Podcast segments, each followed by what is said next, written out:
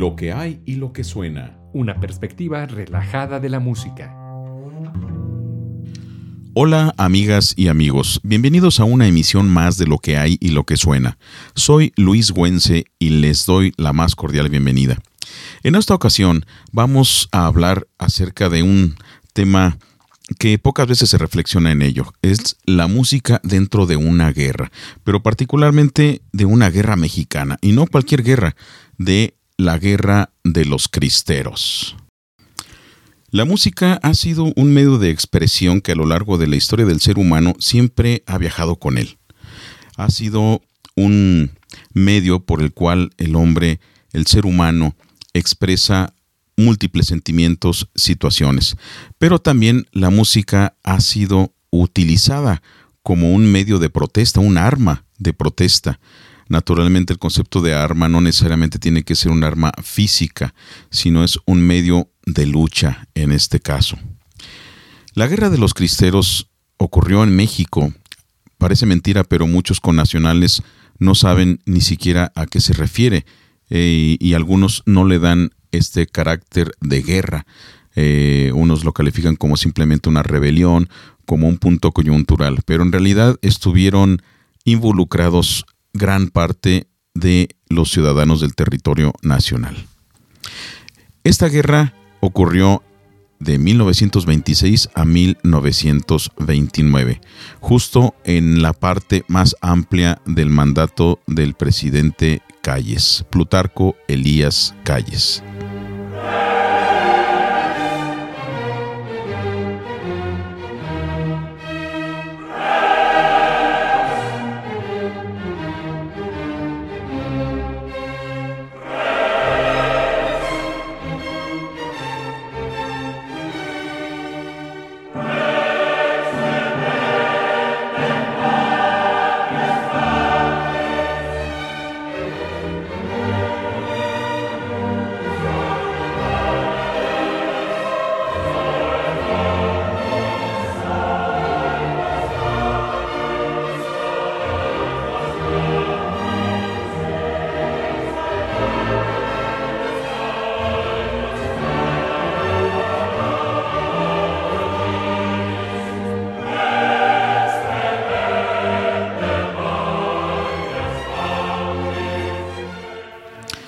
Plutarco Elías Calles, al igual que Álvaro Obregón, lucharon porque se cumpliera cabalmente cada parte, cada punto de la Constitución de 1917, que para los periodos de ambos presidentes mencionados, pues estaba recién esta Constitución.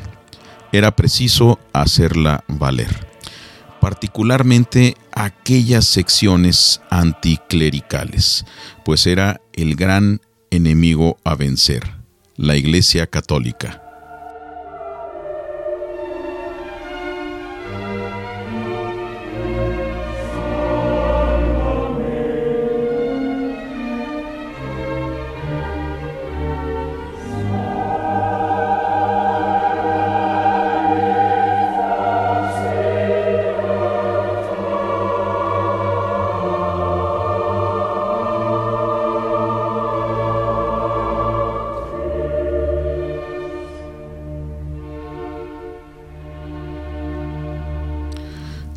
Particularmente unos artículos que más molestaron a el clero mexicano. Los artículos tercero, quinto, 27 y 130, que en resumen decían, hablaban de la secularización de la enseñanza primaria, eh, hablaban también sobre eh, la prohibición de votos monásticos y órdenes religiosos. También otros que señalaban que la iglesia no tenía derecho de poseer o adquirir o administrar posesiones, ni ejercer ninguna clase de dominio sobre propiedad alguna. Y se le negaba a la Iglesia Católica toda personalidad jurídica, concediendo a los poderes federales ejercer en materia de culto religioso y disciplina externa. Naturalmente todo esto enojó mucho a la Iglesia Católica porque afectaba directamente a sus intereses. El presidente Calles apoyaba todo aquello que estuviese en contra del poder de la Iglesia Católica. Por ejemplo, la fundación de la Iglesia Católica Apostólica Mexicana, cuyo líder fue un ex sacerdote católico, el patriarca Pérez. Como respuesta a este apoyo por parte del gobierno a la fundación de una iglesia evidentemente anticatólica, eh, surge la fundación de la Liga Nacional para la Defensa de la Libertad Religiosa, dirigida como una organización civil por católicos laicos, es decir, no sacerdotes. Los ánimos se acaloraron un poco más cuando en febrero de 1926 la Iglesia Católica hace declaraciones en el periódico El Universal, mostrando su postura en contra de los artículos 3, 5, 27 y 130 de la Constitución de 1927. La respuesta de Plutarco Elías Calles no se hizo esperar. Y el 2 de julio de ese mismo año, 1926, se dio a conocer en el diario oficial de la Federación la ley de los delitos y faltas en materia de culto religioso y disciplina externa, mejor conocida como la Ley Calles.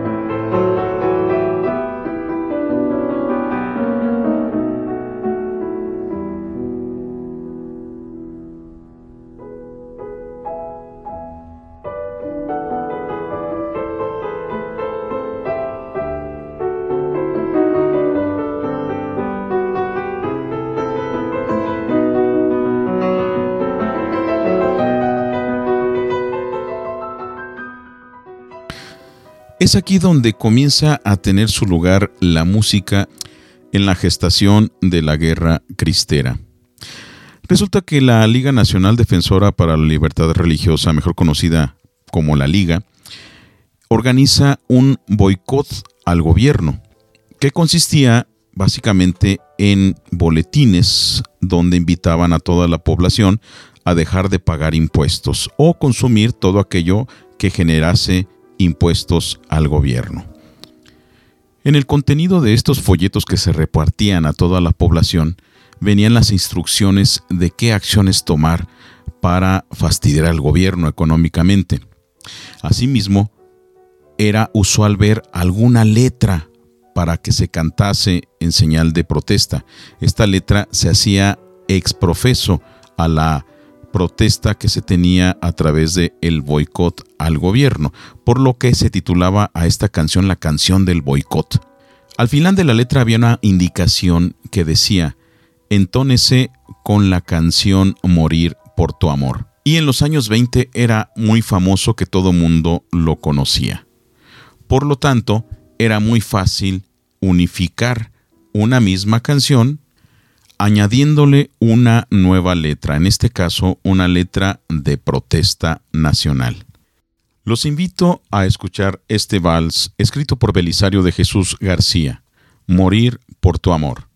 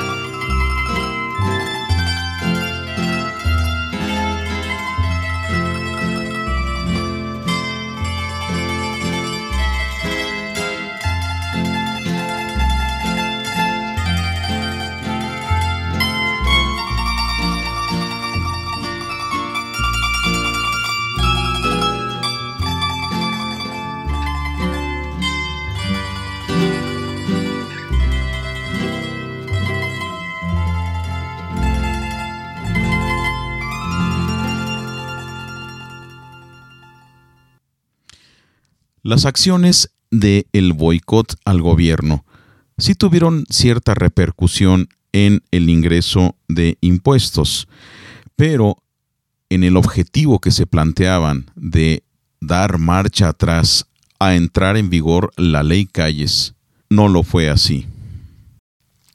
Al contrario, se endurecieron aún más las medidas en contra de la Iglesia. De modo que el alto clero mexicano tomó la controversial decisión de suspender el culto público el día último del mes de julio de 1926.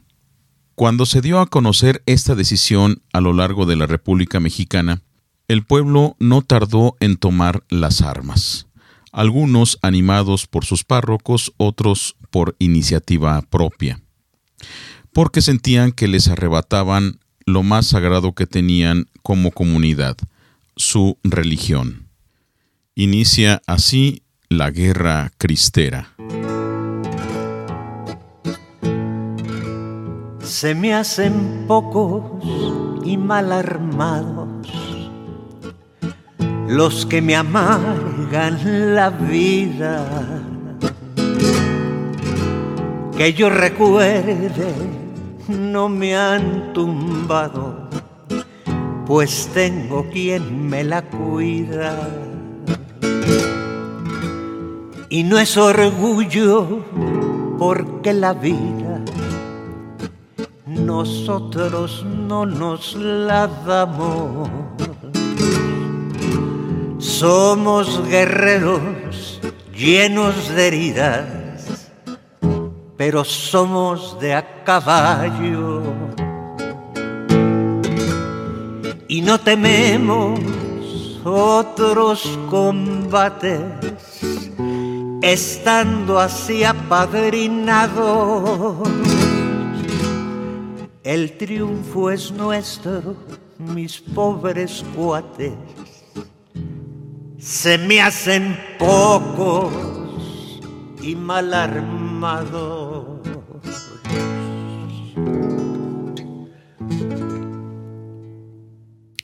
Este levantamiento armado no se dio simultáneamente en toda la República. De hecho, no se dio en toda la República. En muchos estados eh, simple y sencillamente se acataron las normas del gobierno. En otros estados sí existió una rebelión más o menos organizada. Principalmente la zona centro-occidente de la República. A estos levantados en armas católicos que defendían la agresión a su fe se les llamó cristeros, porque su grito, su lema era Viva Cristo Rey. Viva Cristo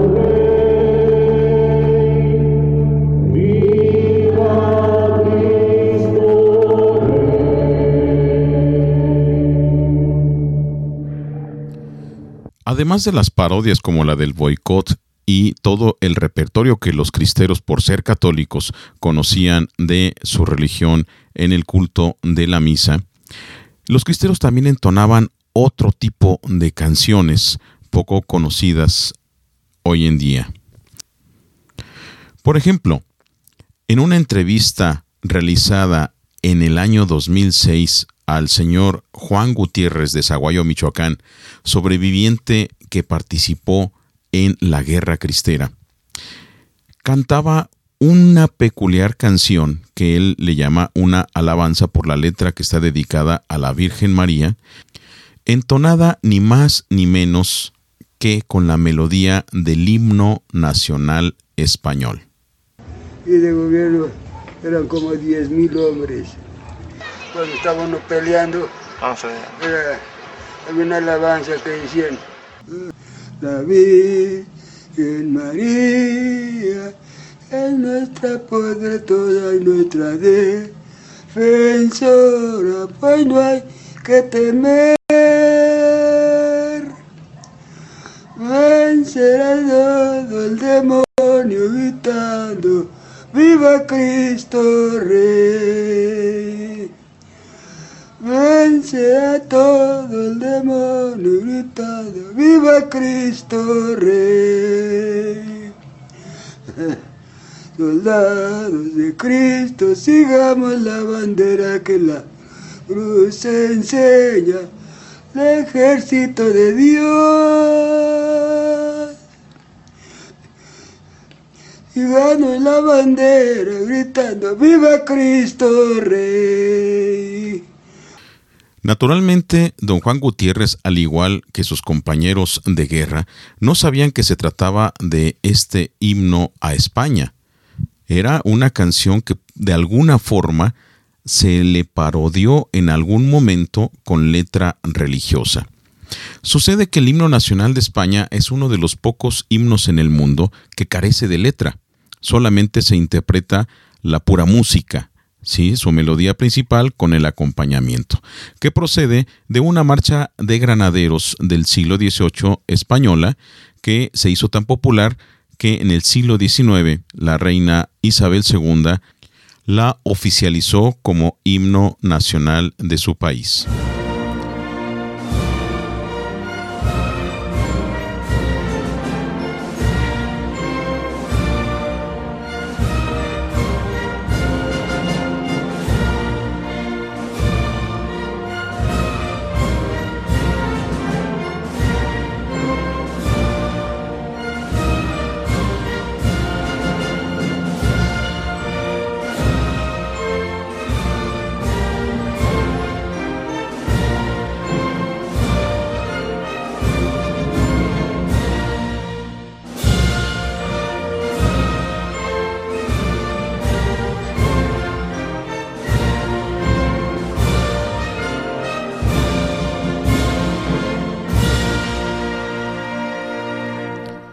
¿Qué hacía el himno nacional como parte de los cantares de gesta de los cristeros?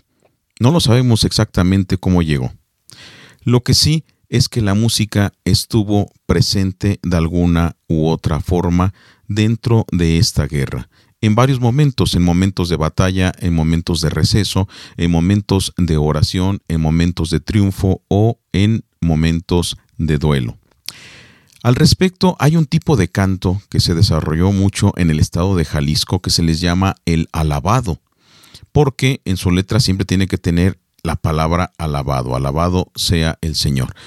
Este tipo de canto lo menciona José Guadalupe de Anda en su novela cristera Los Cristeros, que tiene una postura más anticatólica que a favor de la cristiada. Este tipo de canciones, alabado, se interpretan en momentos de duelo o velorios para darle el último adiós a los muertos. Es una tradición muy similar al canto cardenche del norte de nuestro país y que ya está a punto de eh, desaparecer. Vamos a escuchar algo de el canto alabado que interpretaban algunos de los cristeros. El fragmento que escucharemos enseguida es producto de una investigación realizada por el maestro Jesús López, actual capelmeister de la Basílica de Guadalupe. Para mí el alabado viene siendo herencia de mis antepasados, porque según San Lucas, mi abuelo, mi bisabuelo ya lo cantaban ahí en la hacienda. Entonces, en los velorios va uno y lo canta a la hora que lo están sepultando, igual. Pero ya la gente, pues nomás le gusta cantarlo, como le digo, el Viernes Santo, en los entierros, y sí les gusta. Sí lo contestan y todo, pero no, ya no es igual. Les voy a echar un verso para ver si se saben algo. Aquí en Guadalajara, pues ya soy el, el único que lo canta y se va perdiendo la tradición. Y alabadas sean las horas cuando Jesucristo padeció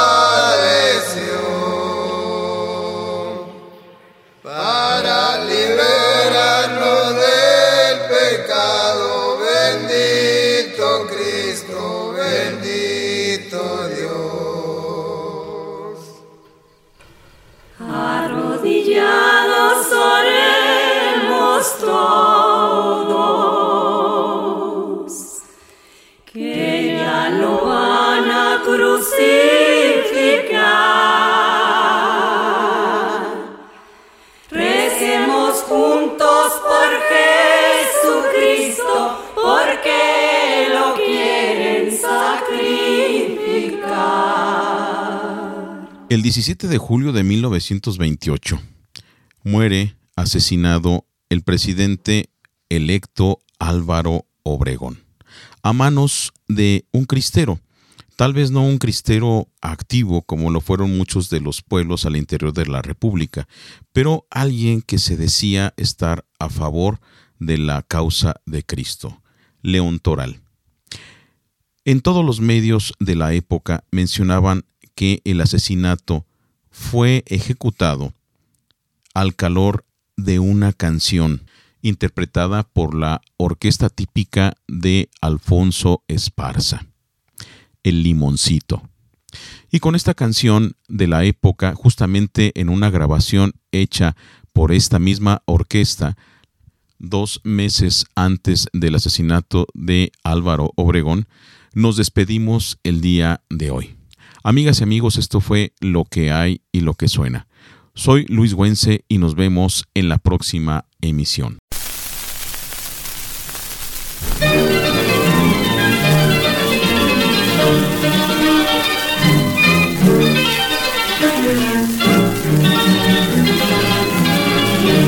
Limoncito, limoncito, pendiente de una ramita. Limoncito, limoncito, pendiente de una ramita. Dame un abrazo apretado y un beso de tu boquita. Dame un abrazo apretado y un beso de tu boquita.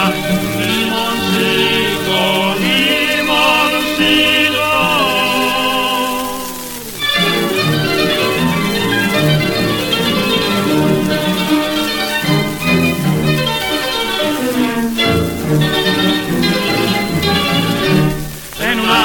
una mesa te puse naranja, limón y pera. En una mesa te puse naranja, limón y pera. Si no se halla suficiente, no me va la quisotera. Si no se halla suficiente, no me va la quisotera. En una mesa